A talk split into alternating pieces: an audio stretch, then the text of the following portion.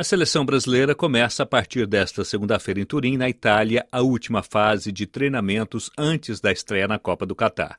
Os 26 jogadores devem se apresentar no Centro de Treinamentos da Juventus, o local escolhido pela comissão técnica para preparar a equipe que vai em busca do hexacampeonato.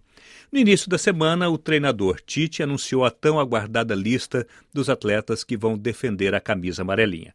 Se a maioria dos nomes já era conhecida e não deixava dúvidas, outros provocaram reações contraditórias.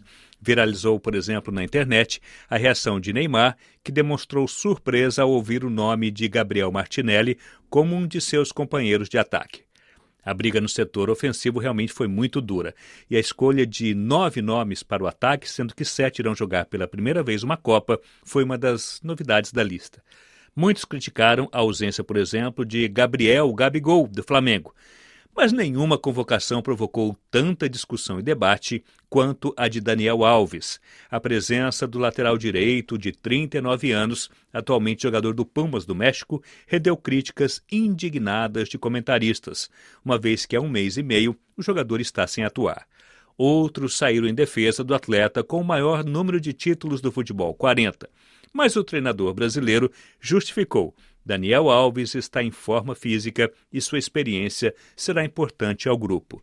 Ao justificar sua lista global, Tite deixou claro que buscou um equilíbrio. Nós temos jogadores versáteis nesse setor defensivo e tem na frente jogadores que têm cada vez mais desempenhando em alto nível nos seus clubes que faz né, e que os chancelam a gente convocar mais atletas uh, do meio para frente em função do grande momento em que eles em que eles vivem. E a nossa análise ela, ela é legal, assim, ela é manter uma equipe equilibrada, mas mais qualitativa do que qualquer outra coisa. Então, a qualidade desses atletas, eles, eles nos permitem essa, essa convocação, essas escolhas.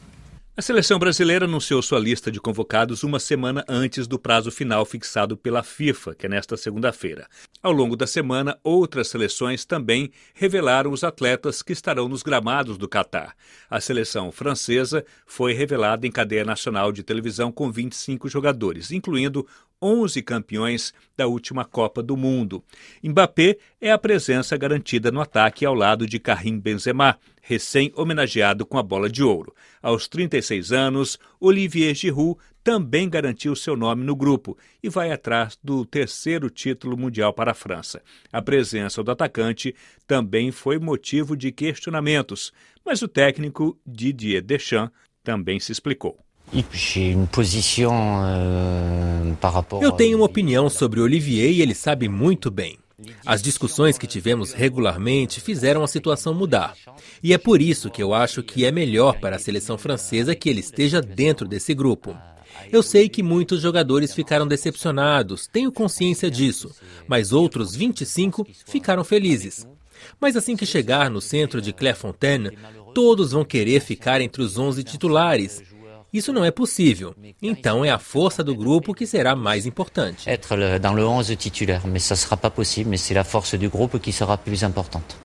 A seleção portuguesa também mistura jovens talentos com a experiência de Cristiano Ronaldo. Aos 37 anos, ele deve disputar sua quinta e, bem provavelmente, última Copa do Mundo.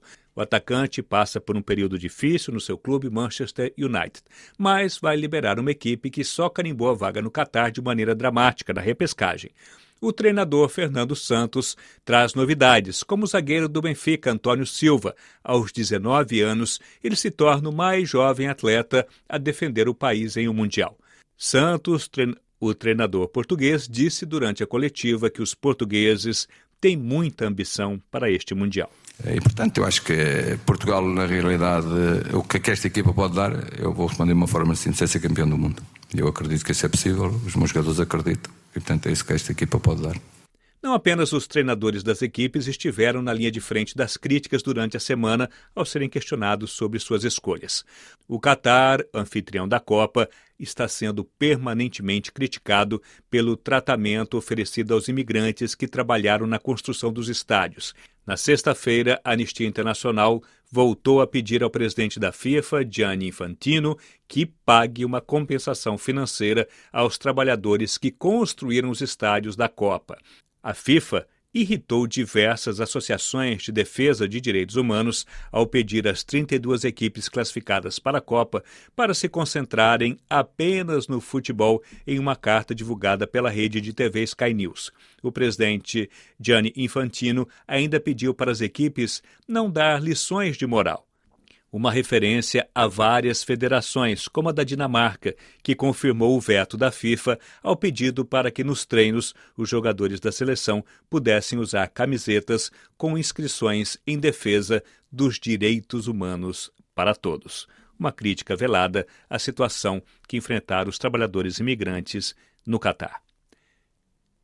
Ponto final no nosso programa esportivo. Até a nossa próxima edição.